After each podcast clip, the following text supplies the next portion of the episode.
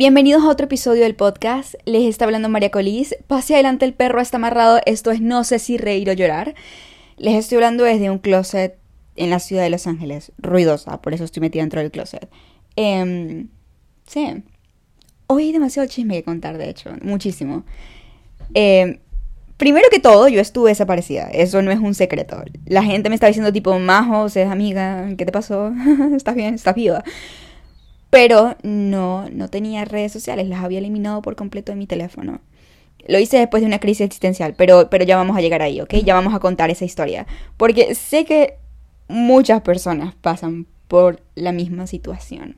Las personas que están escuchando esto, la mayoría, según las gráficas, tienen entre 18 y 25 años, o 15 para arriba, o algo así.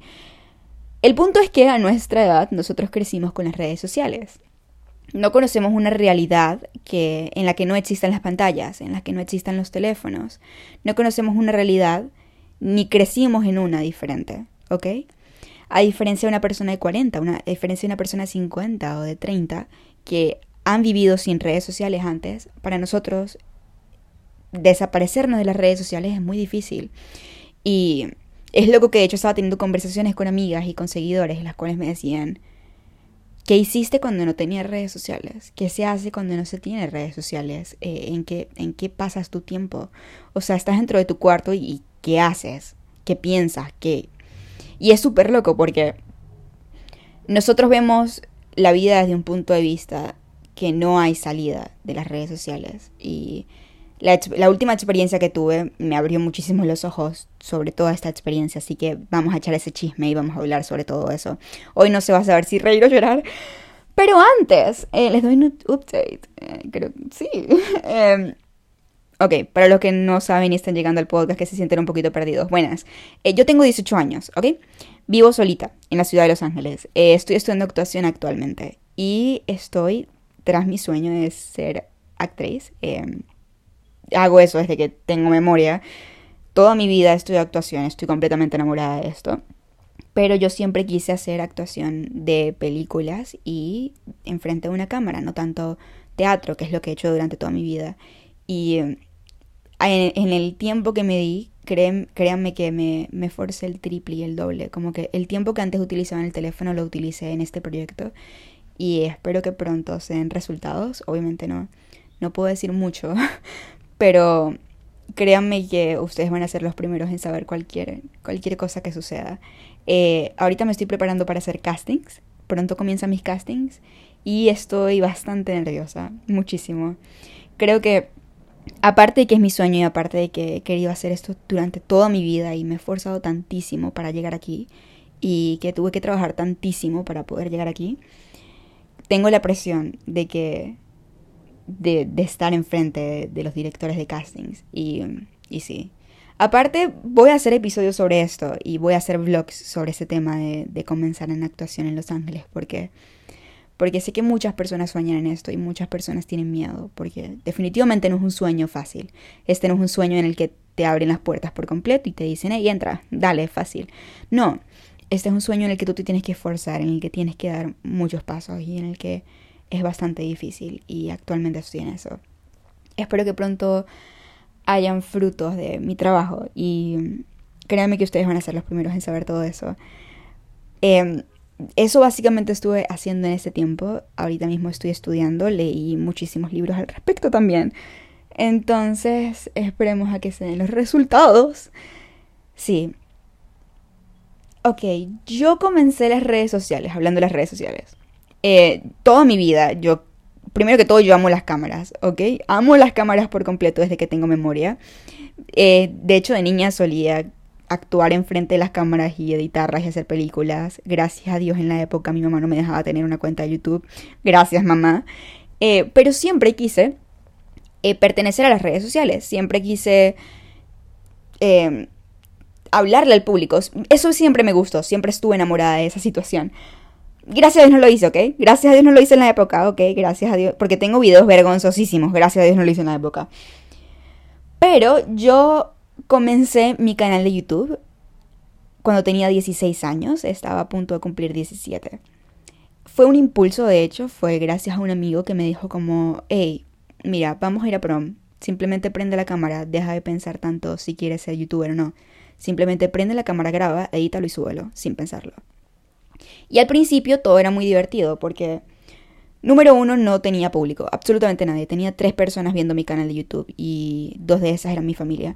Eh, pero era demasiado divertido porque me, daba demasiado tiempo editando y me daba demasiado tiempo hablando y, y todo el principio de mis redes sociales fue como mágico, o sea, me emocionaba por, te lo juro, en los primeros 100 seguidores yo me, me imaginaba como, wow, o sea, lleva 100 personas vieron mi canal de YouTube, o sea, coloca 100 personas en un cuarto, 100 personas se interesaron en mi video, wow, y, y para mí eso siempre fue muy lindo y, siempre recuerdo mis principios, ¿por qué? Porque me encanta muchísimo como es el principio. Al principio yo me sentía muy bien haciendo contenido en YouTube solía simplemente grabar lo que me hacía sentir bien y lo que me gustaría compartir con los demás y lo subía. Y en serio eso me fascinaba por completo. En eso, uno de mis videos, literalmente de una semana para otra, llegó a 2 millones de visitas.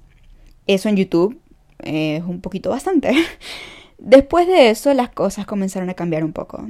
Eh, tengo un par de videos con... ya al momento tenía un par de videos con millones de visitas. Y me comencé a cuestionar si qué tipo de contenido tenía ahora que subir. Luego comencé a hacer básicamente lo que las personas me decían que tenía que hacer. Y ahí fue cuando, oh, oh, esto me acabo de dar cuenta. En todo este tiempo, desde que comencé mis redes sociales hasta aquí, he estado como en modo automático. Literalmente nunca me detuve a pensar lo que realmente estaba haciendo, nunca me detuve a pensar hasta dónde estaba llegando ni qué estaba permitiendo. Yo simplemente decía, me gusta YouTube, ¿ok? Me gusta YouTube, siempre fue lo que quise hacer. Me sentía muy feliz haciendo YouTube, ahora tengo que hacer videos de YouTube. El momento cuando yo me, digamos, me hice viral, em, yo estaba en una posición muy baja de mi vida, ¿ok?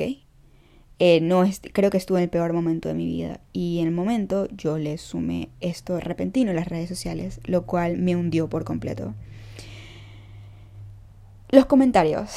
En las redes sociales hay muchas personas que dan opiniones. ¿Ok?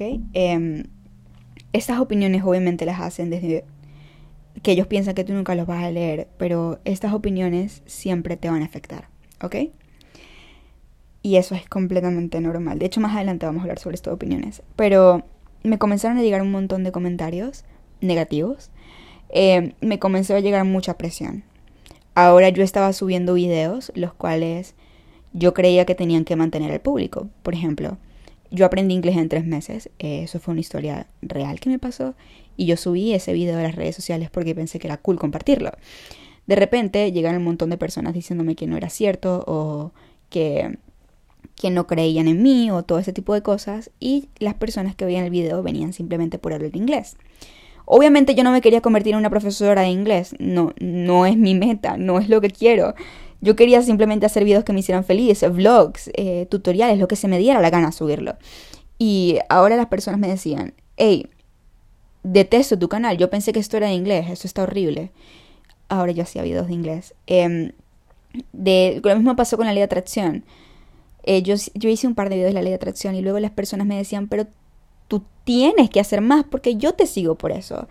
Y comencé a prestarle tanta atención a ese tipo de comentarios que comencé a amoldarme literalmente a los comentarios. Literalmente yo me amoldaba a los comentarios. Ahora estaba subiendo videos los cuales se supone que harían feliz a las personas, no que me harían feliz a mí. Y me sentía totalmente terrible haciendo ahora los videos de YouTube porque... Y es un punto en el que todos los... Mira, si tú quieres ser creador de contenido en las redes sociales, es un punto que créeme que todos llegan.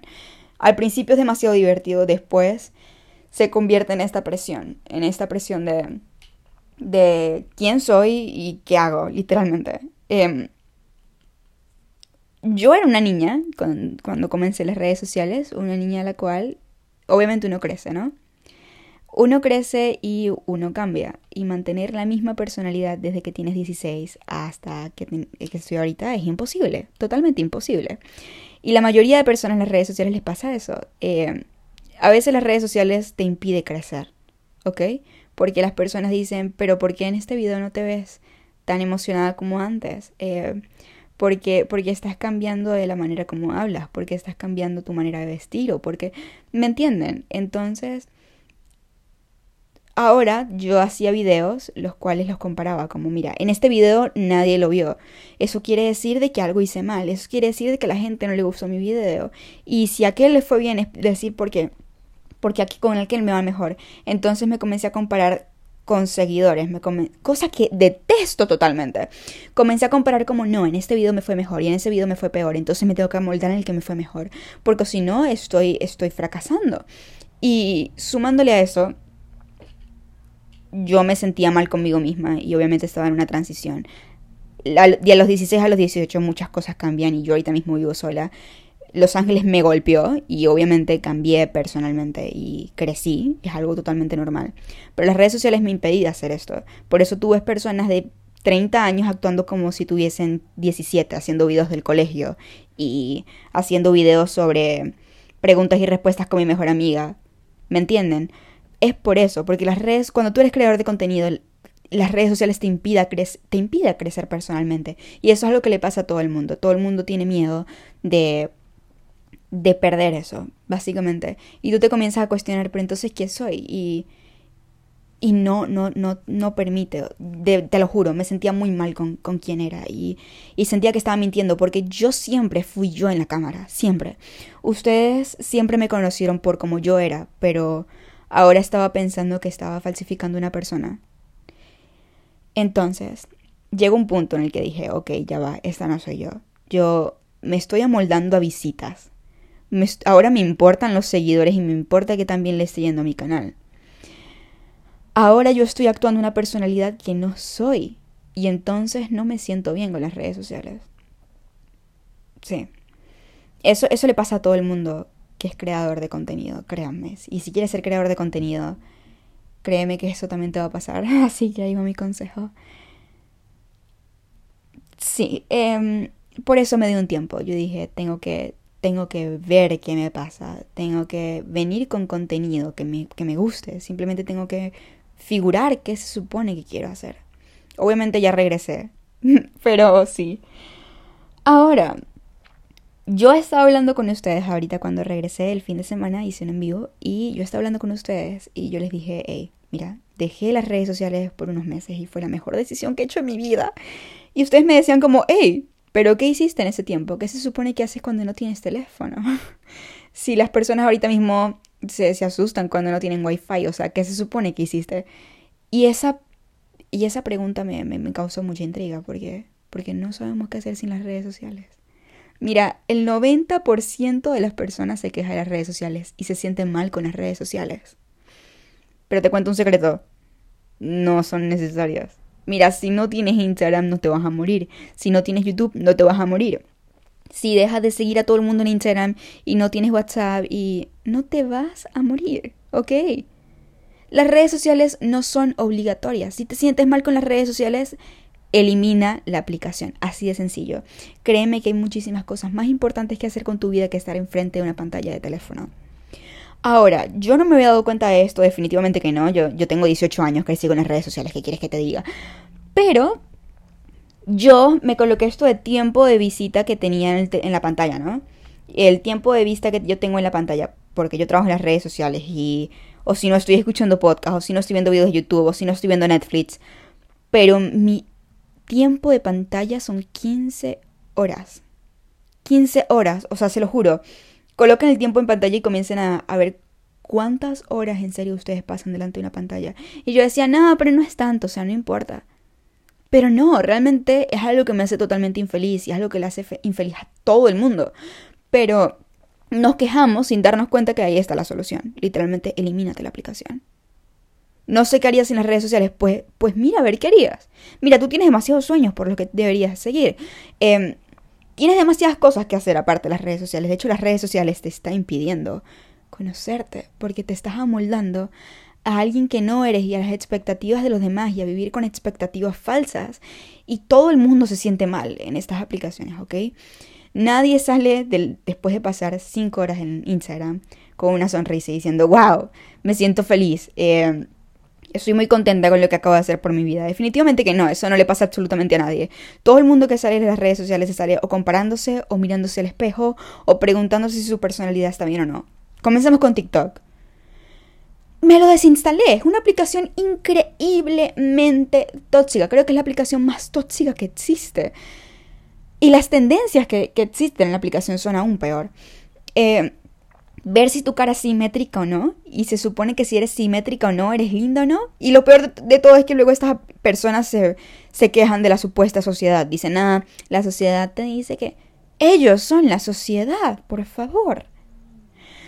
Si tú subes contenido en TikTok, vas a ver un montón de hate y vas a ver un montón de personas odiándote sin ninguna razón, aunque no hayas hecho nada malo.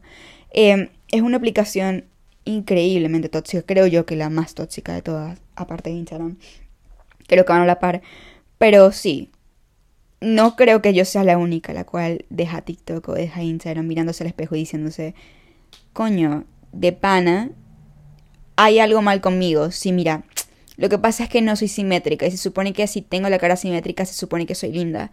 No, lo que pasa es que no tengo tantos amigos como tiene ella.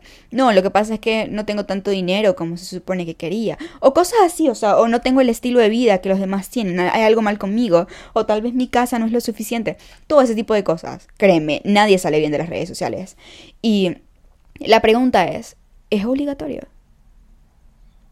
Si no lo es, hazte esa pregunta. ¿Es obligatorio tener las redes sociales? Si no lo es, mira, los 90 no existían y las personas estaban completamente normal. Si tú ves las redes sociales, sigues respirando, sigues viviendo, tu vida sigue, ¿ok? Tu vida sigue tal cual y no son obligatorias. Pero si te sientes en un punto de tu vida donde dices, me siento más infeliz que feliz gracias a esto, simplemente déjalo, ¿ok? Cómprate un teléfono de tapita Nokia, esto es el 2000. Lo único que necesitas es llamadas y mensajes, ¿ok? Comienza a verte con personas. En persona. Y, y créeme que es muchísimo mejor. Ahora, mi cuestión de dejar las redes sociales. Eh, obviamente no, no fue una decisión fácil porque yo comencé primero que todo a colocarme límites en las redes sociales. Yo dije, nada, no puedo durar dando tiempo en las redes sociales, esto es un poquito loco. Tal vez debería reducir mi tiempo en las redes sociales a una hora por aplicación.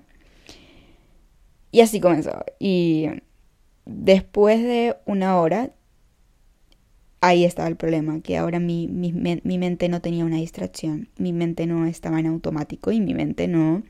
Cuando tú estás en las redes sociales, en TikTok, por ejemplo, o en Instagram, tú no estás pensando, tú simplemente estás entreteniéndote, ¿me entiendes? Es, una, es un entretenimiento en el que no piensas, es un entretenimiento en el que solamente ves.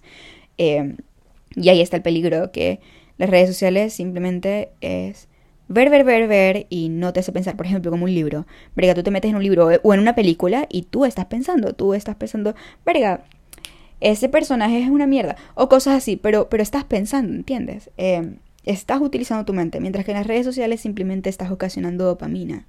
Y las redes sociales no es tu culpa tampoco que seas adicto, todo el mundo es adicto y son diseñados para ser las redes sociales están diseñadas para ser adictivas, así que créeme que es algo completamente normal.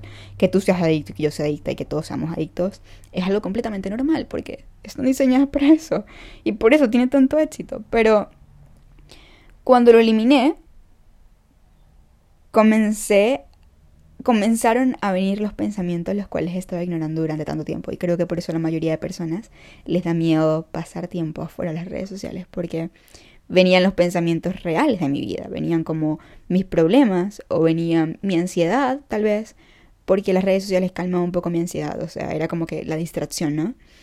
Pero nunca afronté ni mi ansiedad ni mis problemas porque siempre estaba distraída en las redes sociales. Y una vez eliminé la aplicación y dije, hasta aquí, suficiente, lo dejo a un lado comenzaron a venir todos esos pensamientos. Obviamente al principio no fue fácil. Al principio siempre quería regresar a mi teléfono. Al principio siempre quería quería estar presente en el mundo porque pensaba que me estaba perdiendo de algo o pensaba que, era difícil, ¿ok? Era completamente difícil. Pero a la semana siguiente me di cuenta que me sentía mucho mejor. Aprendí a controlar mi ansiedad.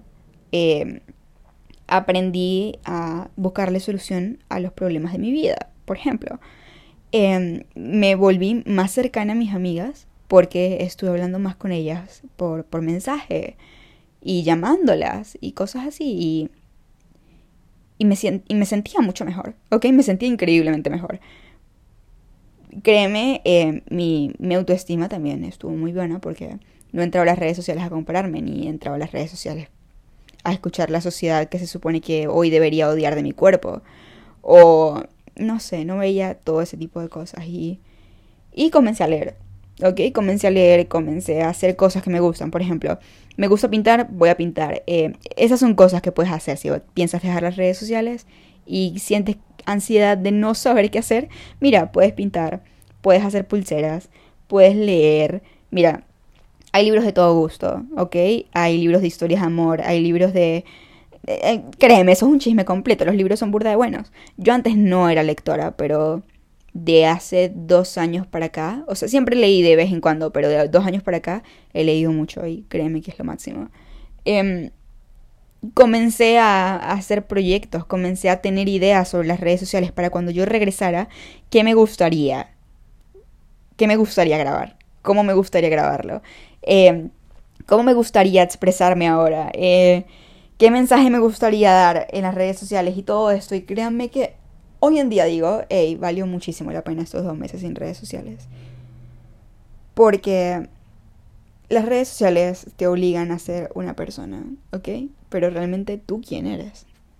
O sea, ¿quién eres? Y, y las redes sociales no te permiten hacerte esa pregunta, ¿ok? Ahora, los comentarios. Las personas, esto lo he dicho un montón de veces, pero, pero si es la primera vez que estás escuchando el podcast, probablemente no lo hayas escuchado. Y si ya lo has escuchado, pues vuélvelo a escuchar. Porque se te tiene que quedar en la memoria. Em, las personas dejan comentarios y siempre lo van a hacer, ¿ok? Tú no puedes hacer nada en contra de eso. Pero tienes que entender una cosa. Los comentarios nunca van a tener nada que ver contigo, ¿ok? Las personas solamente dan comentarios y les disgusta algo que tienen que ver con ellos mismos. Por ejemplo, yo soy flaca. Me gustaría ser voluntuosa. Si yo veo una mujer voluntuosa, eh, obviamente no lo voy a hacer, pero estoy dando un, ejemplo, ¿no? Obviamente no lo voy a hacer, pero tal vez le diría, tal, obviamente que no, pero es un ejemplo.